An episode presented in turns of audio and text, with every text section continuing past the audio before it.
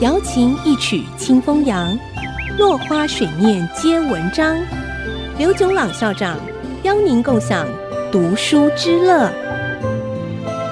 这里是 FM 九七点五，爱惜之音广播电台。您所收听的是《落花水面皆文章》，我是刘炯朗。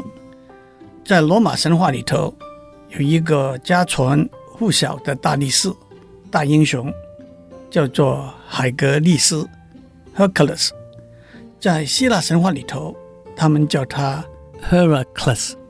海格力斯强壮、勇敢，能够冒险犯难，但是也有脾气暴躁、有勇无谋的地方。也许就有点像《三国演义》里头的张飞。《水浒传》里头的黑旋风李逵吧，海格力斯一生经历过，也克服了许多考验和挑战。让我从头讲起。海格力斯是天帝宙斯和一个凡间女子艾米丽奥米尼生的孩子。我已经讲过好几次，天帝宙斯风流成性，招引来的后果。就是天后赫拉的愤怒和妒忌。海格力斯才几个月大的时候，有一天晚上，天后赫拉派了两条大蛇溜进他的婴儿房，跟海格力斯睡在一起的弟弟伊佛克斯 （Iphiclus） 吓得嚎啕大哭。伊佛克斯是他同母异父的凡人弟弟。当妈妈赶过来的时候，只看到海格力斯左右两只手拿住两条给他捏死的大蛇，坐在那里笑。还有一个故事是天帝宙斯，因为海格力斯的妈妈是凡人，趁着天后赫拉睡觉的时候，把海格力斯放在赫拉胸前，偷偷吸吮赫拉的奶，希望这样可以让海格力斯变成天神。也许是海格力斯的力气太大吧，他咬了赫拉一口。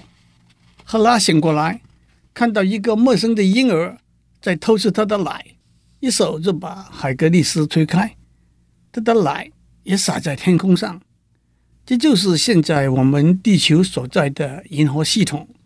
晚上在天空看来，就像一片洒开的奶，所以我们的银河系统就叫牛奶路。Milky Way，海格力斯的妈妈找了许多好的老师来教他打拳、剑击和射箭。这些老师都是鼎鼎有名的天神。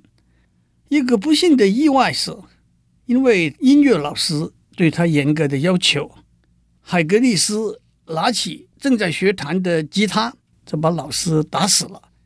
这位音乐老师还是太阳神阿波罗的儿子了。海格力斯因此被送到山上牧羊。十八岁的时候，赤手空拳捏死了一只狮子。据说有两位仙女来看他，他们的名字是玩乐 （pleasure） 和美德 （virtue）。他们说有两条他可以选择的生命的路，一条是充满轻松和快乐的，一条是充满艰苦和荣耀的。他选择了后面一条路，也许他很傻，但是为了荣耀，世界上也有很多人跟他一样啊。后来，海格力斯帮助一个国王打败了来侵略的敌人，国王把公主蜜格拉许配给他，他们生了三个小孩。可是天后赫拉还是含恨在心，不肯放过海格力斯。赫拉的咒诅。让海格力斯失控发狂，把米格拉和三个小孩都杀死了。海格力斯神志清醒之后，痛不欲生。不过，在他妈妈和一位好朋友的安慰疏解之下，他决定向一位先知求教。先知告诉他：“你必须通过非常困难的考验来赎罪，来净化自己。”海格力斯在先知指引之下，其实也是天后赫拉在后面的操纵，投靠了一位国王。答应以十二年为期做国王的仆人，接受任何指派的任务。国王一共给他指派了十二个非常困难、危险的任务。第一个是去杀死一只刀枪不入的狮子。不过，对于海格力斯来讲，这不是问题。他就跟他在十八岁的时候一样，赤手空拳把狮子捏死了。第二个是去杀死一条有九个头的蟒蛇。如果这条蟒蛇的一个头给砍掉的话，它会长出两个新的头来。好在海格力斯找到他一位侄儿的帮忙，也把这条蟒蛇杀掉了。剩下的危险任务我就不再在这里描述。不过海格力斯都把它们完成，也为一场家庭悲剧。画下一个句点，最后海格力斯和天后赫拉和好了，也升到天上成为天神。今天先讲到这里，我们下次再见。落花水面皆文章，联发科技真诚献上好礼，给每一颗跃动的智慧心灵。